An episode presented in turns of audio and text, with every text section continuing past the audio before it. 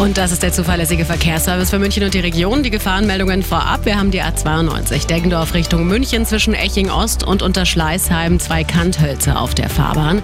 Auf der Westumfahrung Richtung Nürnberg die A99 zwischen Ludwigsfeld und dem Dreieckfeld Moching eine ungesicherte Unfallstelle. Hier ist der linke Fahrstreifen blockiert.